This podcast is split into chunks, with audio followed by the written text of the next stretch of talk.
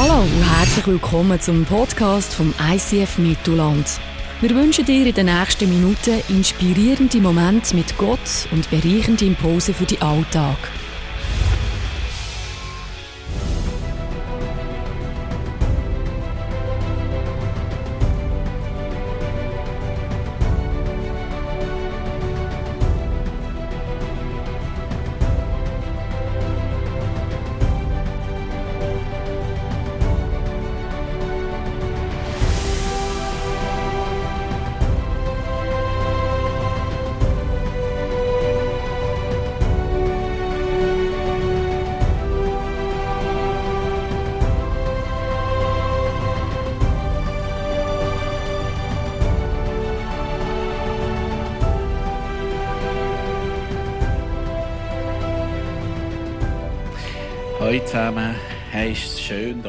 Neuen Stübli nicht?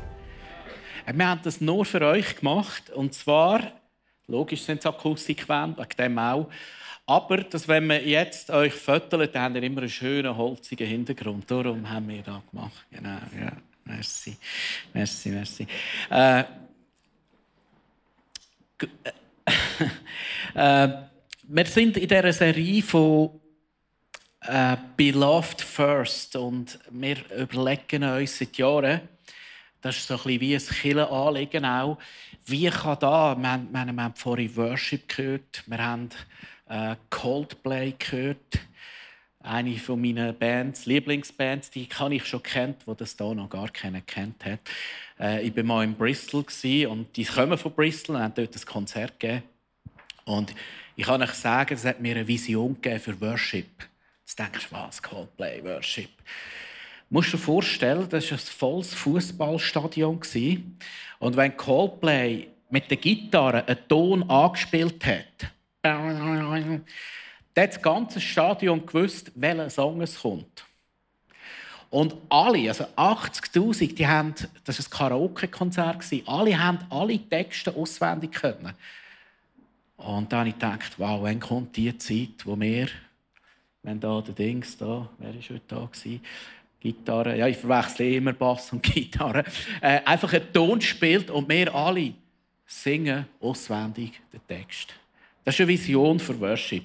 Nein, aber der Punkt ist der, was ist, wenn da, wo wir hier dürfen erleben, auch mit Gott, wenn das bis zu unserem Nachbarn kommt, wenn das bis zu unseren Liebsten in unserem Umfeld kommt, wenn das einfach weiterfließt wenn die Liebe, wo Gott, wo uns getroffen hat, wie ein Reflex auslöst, einen Overflow auslöst und unsere, unser Umfeld angesteckt wird. Und wir haben das angeschaut, das erste Mal, es muss aus dem Overflow rauskommen. Wenn wir, wenn, wir, wenn, wir, wenn wir uns anstrengen, irgendwie missionarisch oder evangelistisch oder irgendwie zu sein, dann kommt es falsch. Es muss eigentlich aus einem inneren Overflow kommen.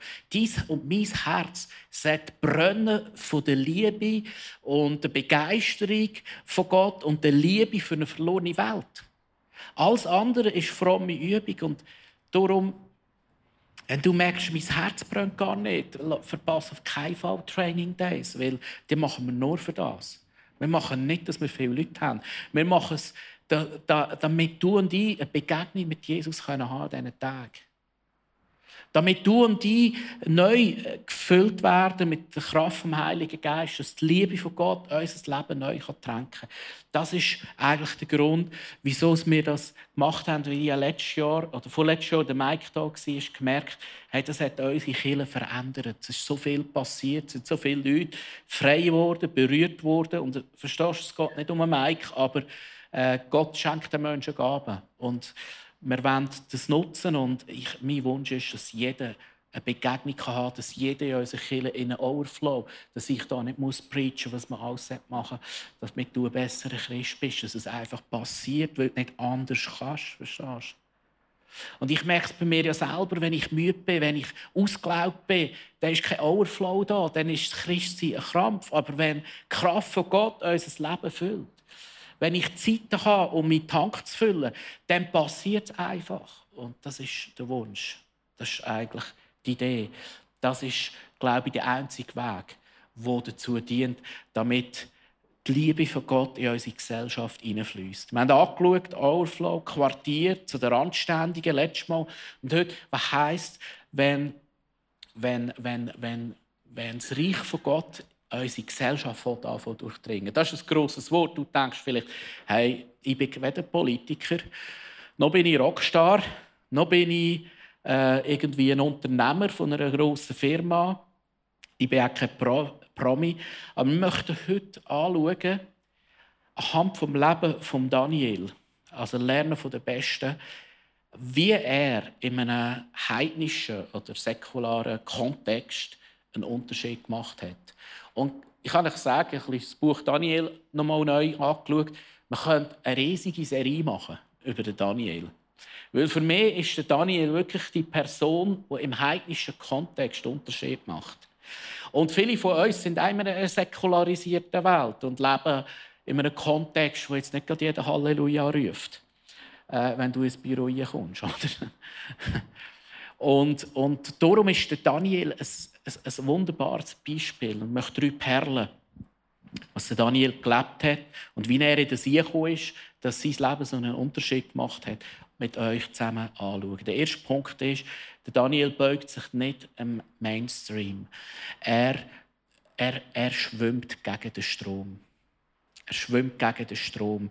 Und zwar musst du Folgendes vorstellen: der Daniel, äh, Geschichte, der Kontext ist folgende: äh, Das Königreich oder die Vision von Israel, man hat das in der Bestseller-Serie gehört, der ist platzt. Nord- und Südreich sind übernommen oder zerstört worden oder aufgelöst worden oder geteilt worden. Und da sind ein paar Juden ins Exil auf Babylonien. Das war damals die Weltmacht. Kannst du dir vorstellen, wie Amerika, Russland und China zusammen. Das war die Dominanz auf der Welt. Und der Daniel wird als junger jüdischer Kerl wird, äh, auf, kommt in das Exil nach Babylon. Er wird trainiert. Er wird trainiert als Diener vom, vom König, vom Nebukadnezar. Und dann kommt er sogar das Essen vom Hof vom König über, was nur wenige vorenthalten war. Und dann lesen wir folgendes. Daniel nahm sich fest vor, niemals von der Speise des Königs zu essen und von seinem Wein zu trinken, denn sonst hätte er das Gesetz Gottes missachtet, das bestimmte Speisen für unrein erklären. Der Punkt war der, die Babylonier hatten etwa 50 Götter plus. Sie sind sicher noch am Bohren, haben die ganze Woche Bohren. Äh, ich habe Ohrenweh, wirklich. Ich muss Ohrentröpfe kaufen. Ich weiß nicht, ob es von dem ist. Item. Wir sind beim Daniel. Und der isst nicht alles. Stell dir vor, die können die besten Cordon Bleu, der beste Wein, alles kommt. Und Daniel verzichtet. Warum? Die haben äh, auch diesen Göttern haben sie die Speisen geopfert. Und, und Daniel hat gewusst, dass da steht etwas zwischen mir und Gott nachher. Ich kann mir gut vorstellen, die meisten Juden dort haben gesagt, ja gut, jetzt ist eine andere Ära, jetzt sind wir im Exil, jetzt gelten neue Regeln, jetzt müssen wir uns hier nicht mehr an die Jachwe-Gebot halten, oder? Aber für Daniel war klar, wenn es immer nur geht, ich bleibe meinem Gott treu. Ich lasse nicht zu, dass etwas zwischen meine Gottesbeziehung kommt. Und das heißt für mich, dass ich manchmal Nein sagen muss. Unspektakuläre Entscheidungen fällen oder sogar riskante Entscheidungen fällen. Und das ist es so, auch du und ich als Christ, wenn wir mit Jesus unterwegs sind, dann kann es sein, dass wir nicht immer in allem mitmachen können. Nicht immer mit dem Mainstream mitgehen. Und wenn du dann gegen den Mainstream dich entscheidest, dann erntest zwei Sachen. Das eine ist Spott, Ablehnung oder Respekt. Und wir möchten, wir möchten manchmal zum Respekt, könnten wir noch gut Ja sagen. Könnten wir sagen, ja, äh, klopfen wir auf die Schulter. Aber wir tun uns ja oft schwer, denn wenn Ablehnung um des Glaubens willen, wenn Spott sogar kommt um des Glaubens willen. Aber als Christ, du hast gar keine andere Wahl, als manchmal steht ganz gezielt gegen den Mainstream, gegen den Strom zu schwimmen. Und das macht, das gibt Daniel eine Autorität, oder? Das macht ihn glaubwürdig, selbst bei seinen Spöttern. Und ich mag mich noch gut erinnern, ich habe früher im Studium so Praktika machen und ich bin immer auf Baustelle. Weil ich dachte, ich werde nicht einer von diesen Planern, die planen und dann die Handwerker geht zu den Handwerkern und dann sagen sie, ja, ja, Papier nimmt alles an. Oder? Das ist so der Standardspruch von allen Handwerkern. auf dem Papier geht das schon, aber auf der Baustelle nicht. Und dann habe ich immer Baupraktikas gemacht. Und auf der Baustelle, ich sage jetzt mal, da haben sie relativ offene, direkte Kommunikation, oder? um es mal schön zu sagen. Und da ist geflucht worden, äh, in den Pausen sind Witze gemacht worden, weit unter der Gürtellinie gegen Frauen Witze gemacht worden. Und ich hatte dort äh, relativ, ja, schon ein paar Jahre im Glauben gewesen, einfach manchmal nicht mitgemacht. Ich habe die Witze nicht gelacht, ich habe es auch nicht lustig gefunden, wenn ich ehrlich bin. Äh, ich habe selber keinen Witz gemacht. Gleich ist aufgefallen, dass ich nicht fluche. Und dann ist mir mal der Polier gekommen und er hat mich gefragt, was mit mir los ist. Oder? Also, falsch negativ auf. Was mit mir äh, falsch ist, dass ich da äh, nie lache, wenn sie da sprechen, wenn sie es lustig haben und da, und, und, und, da nicht, nicht, nicht, so Witz machen und so. Und da habe ich gesagt, ja, aus meiner inneren Überzeugung als Christ, äh, ich kann da nicht, ich, ich, ich finde das nicht so lustig, oder? Und da hat er die ganze Zeit ein bisschen hochgenommen. Als Architekt auf der Baustelle bist du eh schon ein bisschen die Lachnummer. Weißt? Die, haben, die haben so Freude, wenn du Platern bekommst. Das, das ist für die ein Genuss. Oder, oder wenn du irgendwo den Grind anschlägst, von einem Nagel stehst. Das, das, ist, das ist das Schönste oder, für einen Handwerker. Wenn, wenn, wenn die kommen und ich habe mich in das Gebiet begeben und dann haben sie natürlich noch einen Grund mehr gehabt, mich hochzunehmen. Und irgendwann, wir sind da irgendetwas am Mauern gewesen, ganz oben, da 65. Etage, und unten ist eine riesige Baustelle, hunderte von Handwerkern. Und dann irgendein ist, ist irgendein so ein Akkordarbeiter äh, eine Tonne Eisen auf, auf, auf den Fuß oder auf die Hand ich weiß es nicht genau. Und der geschrauen, wow, der steckt, der stirbt jetzt gerade. Und alles ist gegangen und geschaut, mir von oben runtergeschaut über das Geländer, was ist passiert, lebt er noch, 21, 22. Und dann nachher äh, hat er geflucht wie ein Rohrspatz. Oder ist alles erstarrt unter seinem Fluch. so, du, der meint es ernst und so. Ich mache es jetzt gar nicht nachher.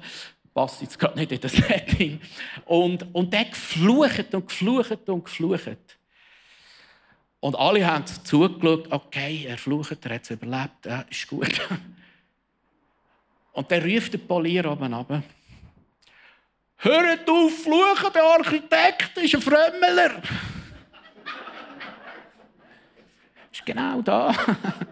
ist genau da, wo ich mir gewünscht habe, dass da heute noch kommt. Oder? Und ich hatte in meiner eigenen Haut, weißt du, manchmal denke ich so, hättest du äh, irgendwie können, mir geht's nicht, oder wegbeamen, entrücken. Jesus hat mich nicht entrückt an dieser Stelle. Nein. Aber manchmal, verstehst du, mit manchmal, müssen wir gar nicht viel machen, sondern gewisse Sachen einfach nicht machen. Und ich möchte dich ermutigen, in deinem natürlichen Umfeld, im Job, red anders. Red anders. Red nicht, wie andere reden. Das heißt, ich fluche nicht, ich tratsche nicht, ich spotte nicht. Ich, ich tue nicht Gerüchte weiter verbreiten. Wenn Leute zu mir kommen und, und, und über jemanden reden, Sag doch einfach, geh doch direkt mit dem reden. Simpel einfach, du, bist ja so eine Spaßbremse. Das ist einfach so lustig. Du bist die Spaßbremse, die einfach nicht mitmacht. Aber es, äh, du erntest dafür Spott und Respekt. Oder? Ich rede nicht hinter dem Rücken von anderen. Ich mache keine perverse Sprüche. Ich lache nicht bei jedem Witz. Simpel einfach, mach einfach gewisse Sachen nicht mit. Und das allein bewirkt schon mega viel. Oder ich handle anders. Ich mache keine schiefe Dinge. Eben bei uns als Architekt, wir sind die, die die Aufträge an den Handwerker vergeben. Und das, das habe ich oft erlebt, dass jemand einer ist und gesagt hat, du, ich habe dort noch ein Ferienhäuschen in Ibiza, willst du nicht mal mit deiner Freundin gehen und so. Da wäre doch noch vor, vor der äh Auftragsvergabe, oder? Und es macht so einen Unterschied, wenn du einfach gar nicht wahnsinnig viel machst, sondern gewisse Sachen einfach nicht machst.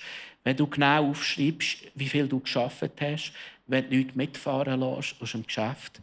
Äh, du denkst, das ist ja logisch, das ist ja selbstverständlich, aber du machst bereits schon so einen Unterschied, weil es genug andere gibt, die es vielleicht nicht so machen. Und der stärkste Punkt, äh, und das ist auch Daniel sein Leben, ist, bet für deine Mitarbeiter. Bet für die Leute, die du heute begegnest. Mach das jeden Tag. Und wenn es nur fünf Minuten sind, die du für da nimmst, dass du jeden segnest, der in deinem natürlichen Umfeld ist, das hat am meisten Kraft. Und wenn du für andere betest, verändert Gott dein Herz und schenkt dir Liebe zu diesen Menschen. Es hilft dir, dass du in Overflow kommst. Es ist gerade einer mit meinem Auto abgefahren. Ich höre es. Ich höre es. Ja. Tut mir jetzt gerade weh. Aber ja, Jesus segne ihn. segne ihn. Bet für deine Feinde. Bet für, ja, bet für deine Feinde. Das bringt mich gerade auf den Punkt. Äh, viele Mitarbeiter machen dir das Leben schwer. Jesus lehrt uns, unsere Feinde zu segnen. Unsere Feinde zu segnen. Und deine Feinde sind die, die dir das Leben schwer machen. Manchmal ist es in der eigenen Familie, manchmal ist es dein Ehepartner, manchmal deine Schwiegermutter, dein Schwiegervater oder irgendjemand. Segne die, die dir das Leben schwer machen am Arbeitsplatz. Das wird einen unglaublichen Power haben. Unglaublichen Power. Der zweite Punkt von Daniel. Der Daniel war ein echter Freund. Stell dir vor, das babylonische Reich. Babylon war eines der sieben Weltwunder. Der Nebukadnezar, vielleicht können wir schnell ein Foto sehen, das ist wirklich der Rockstar das ist ein Weltherrscher und er ist nicht nur militärisch erfolgreich er hat unter anderem Assyrien, Israel, Ägypten und so erobert. Er ist auch kulturell ist eine Hochkultur Hast du gewusst, Babylonier, die haben bereits schon etwas wie eine Klimaanlage gehabt. Das ist natürlich heiß dort, oder? Äh, die, haben, die haben eine Klimaanlage erfunden, um Gebäude herum. Sie haben ein schnelles Auto in Babylonien. Um die Gebäude herum haben sie so Wasser laufen lassen, das äh, abkühlt. Sie haben sogar Sitz-WCs Das kommt von den Babyloniern. Es war ein innovatives Volk und der Nebukadnezar allen voran. Er hatte ein Problem Dem Kerl ist wie sämtliche äh, Könige in der damaligen Zeit, das ist ein bisschen Grindie gestiegen. Oder? Der hat sich wie der König auf dem Hefe im wahrsten Sinne vom Wort gefühlt. Und er war extrem stolz. Äh, wie gesagt, die meisten Könige äh, sind, haben sich wie als Götter gefühlt und so verhalten. Und jetzt, weil Gott so gnädig ist mit dem Nebukadnezar, wo ja der Feind ist von den Juden, von Israel, wo Israel äh, zerstreut hat, wo Israel bekämpft hat, erbarmt sich Gott in seiner Liebe in dem Nebukadnezar und schenkt ihm Träume. Meine gewisse Träume gehen bis hin in die Offenbarung hinein. Oder? Wo der Nebukadnezar hatte. Und die haben ihm Angst gemacht. Und jetzt erweckt Gott einen Anbeter. Einen gottesfürchtigen Anbeter, einen demütigen Gottesmann, um den stolzen Kerl äh, zur Umkehr zu zu bringen. Er braucht jetzt jemanden, der gebrochen ist, jemanden, der demütig ist, wie Daniel, jemanden, der Gott an erste Stelle stellt, damit der, der sich selber zu Gott macht, oben runterkommt. Und das ist das Erbarmen und die Liebe und Geduld und, und Gnade von unserem Gott. Also wenn du jetzt siehst, was nachher passiert mit dem Nebukadnezar, dann denkst du, Gott hat der recht dran genommen. Nein, hat, Gott hat den geliebt. Gott, Gott hat sich ihm erbarmt. Und es geht jetzt nur noch bergab. Er hatte den Traum gehabt. Der Daniel deutet ihm den Traum. Äh, kurz zusammengefasst, das, das, Königreich Babylonien wird vergehen. Es werden weitere Königreiche kommen. Das sagt der Traum ganz grob aus.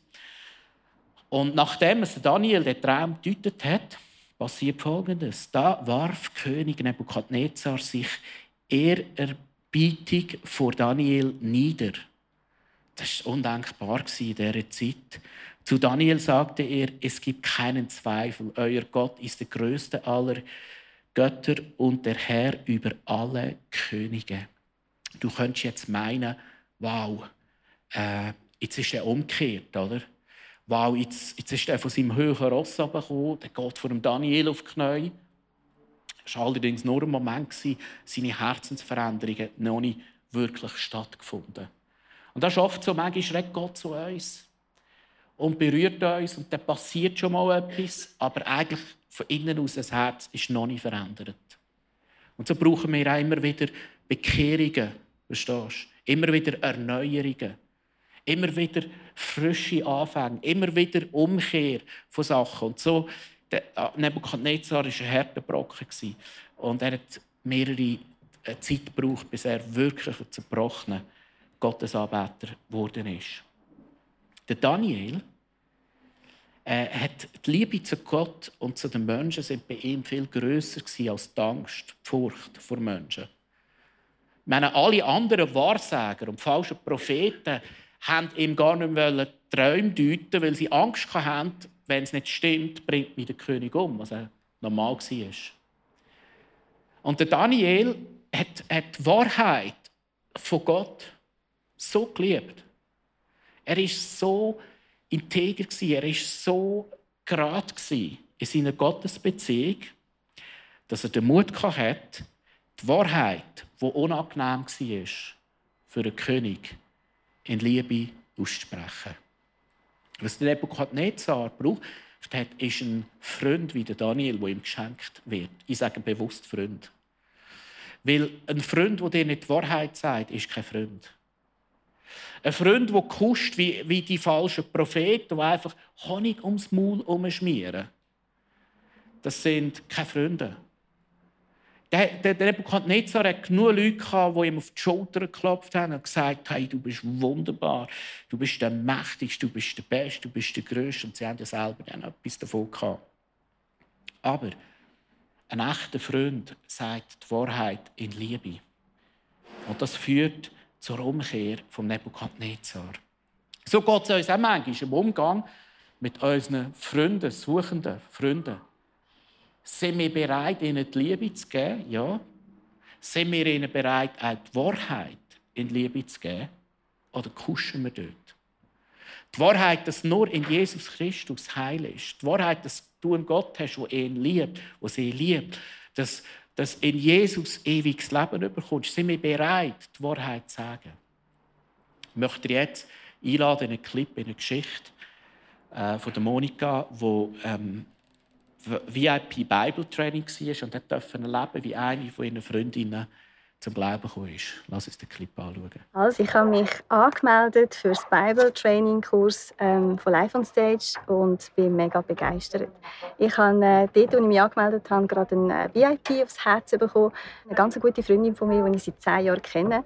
Und äh, ich habe gewusst, sie hat jetzt momentan mega Stress, Zügelstress und äh, gedacht, ja, die wird mir sicher absagen. Das ist das, was ich gedacht habe.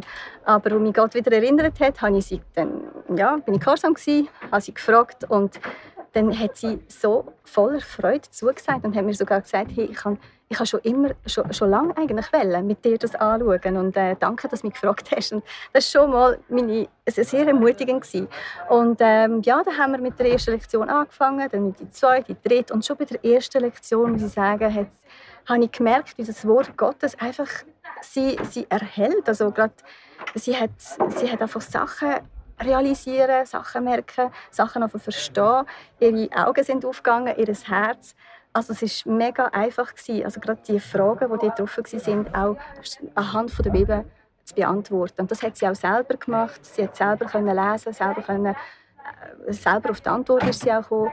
Und bei der dritten Lektion ist es dann äh, ums ewige Leben gegangen. Und die letzte Frage war, möchtest du das jetzt? Möchtest du Jesus dein Leben übergeben? Und ich war total erstaunt, weil sie einfach in einer völlig in einer Natürlichkeit gesagt hat, ja, das will ich. Und ich war dann die, die gesagt hat, ja, willst du das wirklich? Also hast du das wirklich verstanden? Ich sagte, ja, doch, das ist das, was ich will. Ich bin, ich bin so dankbar, dass ich das auch realisieren und, und dass du mir das gezeigt hast. Und ich muss sagen, eben nicht ich, das hat Gott alles vorbereitet. Und es ist einfach für mich so ein geniales Tool. Und ich bin befreue mich einfach wirklich weiterhin so zu arbeiten mit ihr. Und auch mit anderen Leuten, die ich, die ich in, in meinem Freundeskreis habe.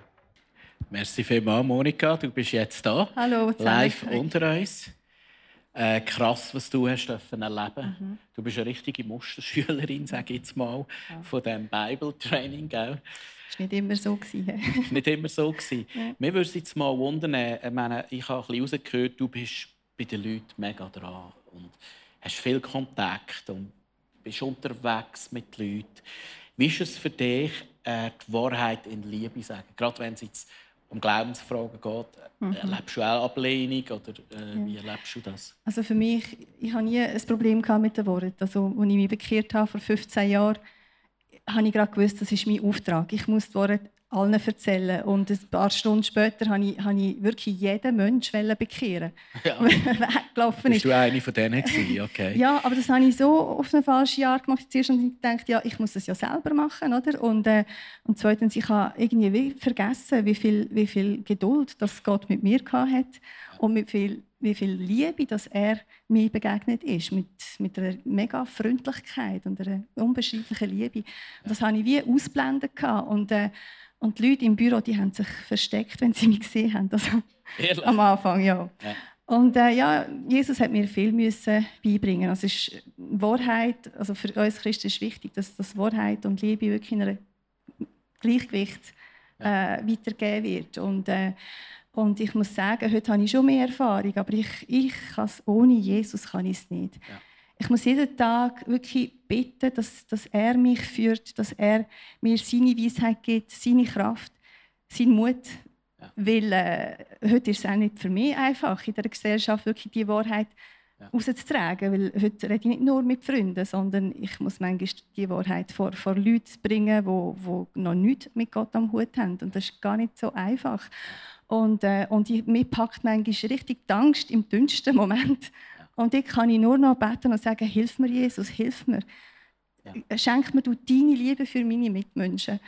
Also ich muss zuerst erfüllt werden, damit ich diese Liebe weitergeben kann. Und dann sage ich auch, gib mir du deine Worte. Und ich staune, was da, wie das Jesus macht. Dann. Er gibt mir so eine unbeschreibliche Liebe für Menschen, die ich vorher noch nie gesehen habe. Und, und dann kommen die Worte von ihm dann einfach so automatisch. Und äh, und im Nachhinein muss ich sagen, er hat es gemacht, nicht ich. Ja. Jetzt, wenn wir gehört haben, bei dieser Frau, wie lange bist du mit ihr unterwegs gewesen? und hast du da, oder generell auch, hast du auch Widerstand oder Ablehnung erlebt? Also wir sind seit zehn Jahren befreundet und irgendwie war da schon äh, ein Vertrauen da gewesen. Und auch, wir haben das mega gerne, wir haben das auch immer viel geholfen, auch als Kinder klein waren. Und Widerstand nie. Sie war eigentlich recht immer offen. Ich habe immer meinen Glauben bezeugt. Ähm, sie, wir waren nicht immer gleicher Meinung. Ja. Und für mich ist einfach wichtig, ich habe immer gesagt, ähm, ich bleibe dem Wort treu.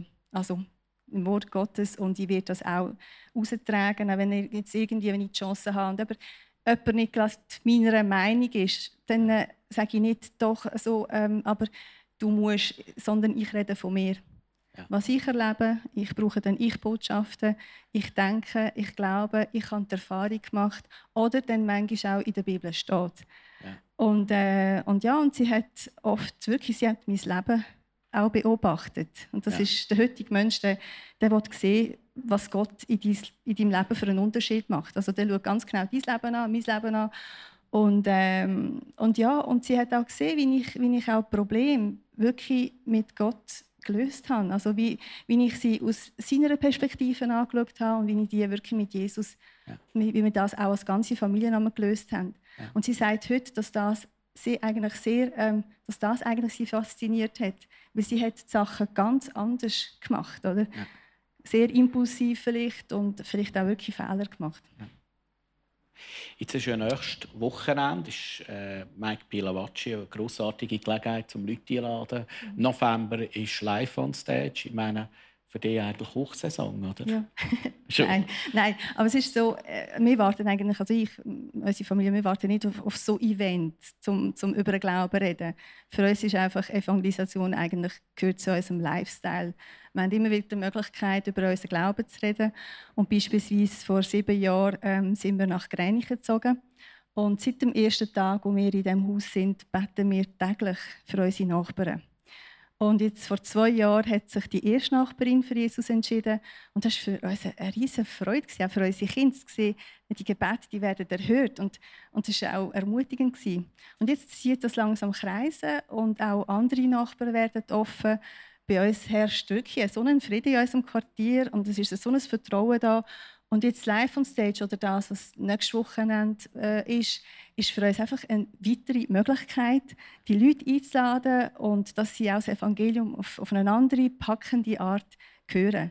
Also wir freuen uns. Wow. Und man merkt bei dir, äh, dass es nicht eine Übung ist, sondern dass es einfach aus einer inneren äh, Erfülltsein von Gott kommt. Merci vielmals Danke, für dein merci. Zeugnis. Danke. Merci, Monika. Da kannst du mitnehmen. Und das bringt mich eigentlich gerade zum nächsten Punkt. Daniel war ein wahrer Anbeter.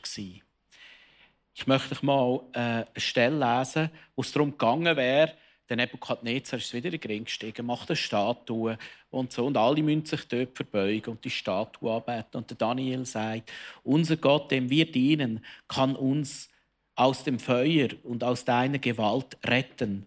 Aber auch wenn er es nicht tut, musst du wissen, o König, dass wir nie deine Götter anbeten oder uns vor der goldenen Statue niederwerfen werden.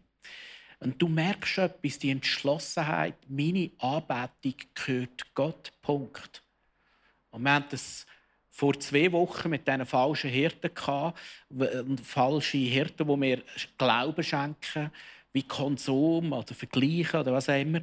Und, und wir schenken letztendlich denen eine Anbetung.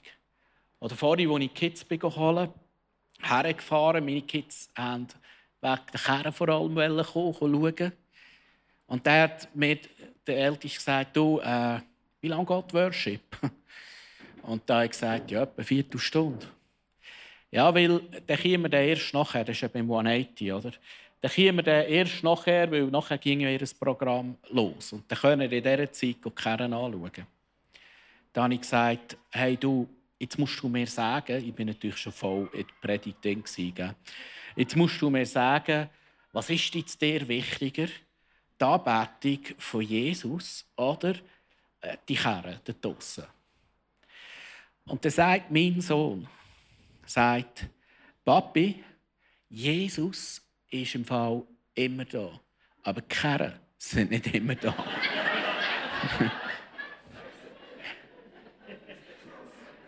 liebe Gemeinde, höre, wer ist heute in der Anbetung nachher? Mein Sohn. Er ist nicht raus zu den Autos. Lach jetzt auch, lach jetzt auch. So, warum hätte Daniel so stark können sein? Er hat einen klaren Fokus meine Anbetung in allem, was ich mache und tue, gehört Gott allein. Punkt. Ich habe diese Woche den Hans-Peter Lang, Gründer vom Wendepunkt, getroffen und habe ihn gefragt, wieso habt ihr so einen Impact können haben in der Gesellschaft? Äh, was hat der Unterschied gemacht? Wir schauen den Clip Nummer zwei, bitte, was er dazu gesagt hat. Es gibt natürlich in diesen 25 Jahren manches grosses Erlebnis, aber eins, das uns geblieben war, 1999 hat die Wirtschaft boomt. Das heisst, es hat weniger Arbeitslose gegeben, immer weniger. Und im Bezirk Zofingen war der Wendepunkt und das Provikertal. Das Provikertal, auch ein Angebot, wo elf politische Gemeinden dahinter gestanden sind. Und beide haben zusammen 100 Plätze für Arbeitslose. Und der Kanton hat gesagt, es gibt in Zukunft noch 80, dann selber entscheiden. Und dann haben wir gebetet und wir haben gewusst, wenn wir zu wenig haben, dann, dann geht der Betrieb oft zu und die Leute hier oben haben wirklich gerungen mit Gott. Und ich habe im Gebet gehört, biet du 25 Plätze an. Und die anderen haben 55. Äh, und mir hat das Gott so angelegt. Und dann ist das Jahr 2000 gekommen. Und nach drei Monaten hat das Projekttal müssen zumachen. Die 55 Plätze haben ihnen nicht gelangt. Wir haben aber nur 25 gehabt. Und wir haben dort mal im Gebet gehört, nimm 25 Plätze und bist demütig. Und ich sorge für euch.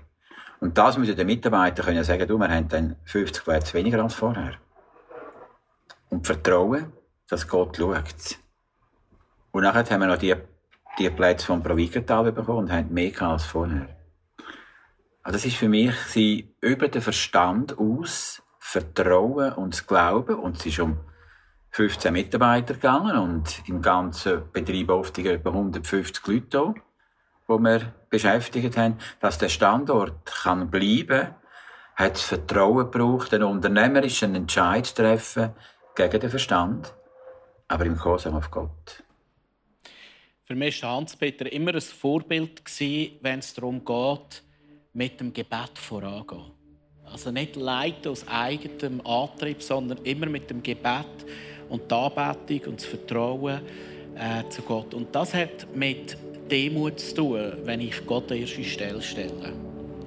Und das war die Lektion von Nebukadnezar. Ich möchte noch mal lesen, nachdem der Daniel den ersten Traum schon gedeutet hat. Ist ihm nachher wieder in den Ring gestiegen und der heisst, muss du mal lesen, das ist so herrlich. Da, dann, nach zwölf Monaten, also zwölf Monate, hat Gott Nebukadnezar Zeit gegeben zur Umkehr.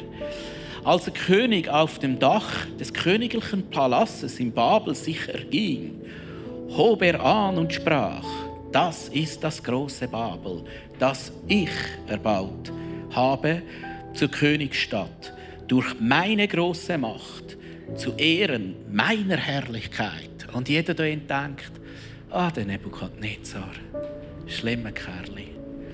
Aber ist nicht manchmal, sind es nicht manchmal unsere Gedanken? Und wir zurückschauen, vielleicht nicht gerade auf ein Weltreich, können wir zurückschauen, aber auf unsere Werke und Taten zurückschauen und sagen, hey, das ist da, was ich erschafft habe.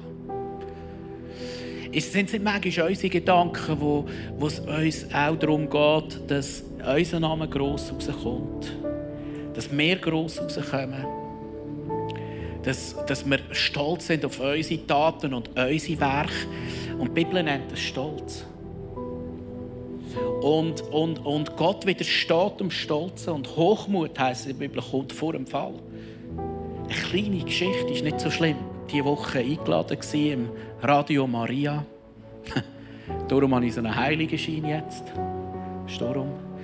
Und da hat mir da die Reporterin die Frage schicken. Hat sie auch geschickt. Hat gefragt, brauchst du Fragen? Und ich gesagt, nein, brauche ich nicht. Weißt dann hat sie sie gleich geschickt, das sind die Fragen, die dann kommen. Ich für mich so denke, ah, viel, die musst du nicht anschauen. Äh, du bist Profi in dem und abgesehen von dem kommt es eh besser, wenn du spontan antwortest, weder vorbereitet. Oder? Sonst haspelst du dich nur. Und dann ist die erste Frage gekommen. Und ich irgendwie mal anfangen reden, ja, das ist so aus zwei Gründen. Und ich hatte gar keine Gründe. Verstehst du? Ich einfach mal so rhetorisch gesagt, ja, das ist darum so aus zwei Gründen. Und dann habe ein Grund, ist mir der spontane Sinn gekommen. Normal, so wie ich mich kenne, können wir auch weiter in diesen Sinn. Oder? Es kann auch sein, dass fünf, sechs Gründe kommen. Oder? Ich einfach mal. Und das ist der zweite Grund nicht gekommen. ich bin, ich vor dem Mikrofon und während dem Schnorren gemerkt, hey, du hast keinen zweiten Grund. Und der ist einfach nicht gekommen. Ich war wie blockiert. Gut, ich habe es so gemacht, ich habe einfach den ersten Grund wiederholt, äh, mit anderen Worten. Aber ich denke, hm, Hochmut kommt vor dem Fall. Ja, hast gecheckt. Und dann ist äh, das Gericht gekommen, also das Gericht, nein, es ist eigentlich das Erbarmen von Gott über Nebukadnezar gekommen und er hat ihm den Thron weggenommen. Er heisst, er werde leben wie ein Tier, Gras fressen, sieben Epochen lang. Sieben heisst so wie, bis Gott am Ziel ist, bis es vollendet ist. Und dann ist das Wunder passiert im Nebukadnezar, dass der hochmütige Kerl demütig wird und ein Anbeter von Gott wird. Und da lesen wir, nun lobe und preise ich Nebukadnezar, den König, der im Himmel regiert. Ihm gebe ich Ehre. Er ist zuverlässig und gerecht in allem, was er tut. Wer aber stolz und überheblich ist, den kann er stürzen. Gott hat Daniel können brauchen, wo bereit ist, die Wahrheit und Liebe zu sagen, wo bereit ist, unspektakuläre Sachen auszusprechen, wo bereit ist, gegen Strom zu schwimmen und wo Gott in allem eine erste Stelle stellt. Und Gott hat letztendlich einen Anbeter gebraucht, damit der stolzeste Mensch zerbrochen wird vor Gott und ein Anbeter wird. Und ich glaube, wir unterschätzen oft die Kraft der Anbetung. Wir unterschätzen oft, was es für eine Bedeutung hat, wenn Gott in unserem Leben wirklich erste Stelle hat. Und zwar wirklich. Und das zeigt sich auch ganz konkret, dass wir uns stille Zeiten nicht rauben Dass wir uns so Zeiten vom Auftanken wie ein Training Day nicht rauben weil Anbetung und Gott die erste Stelle hat.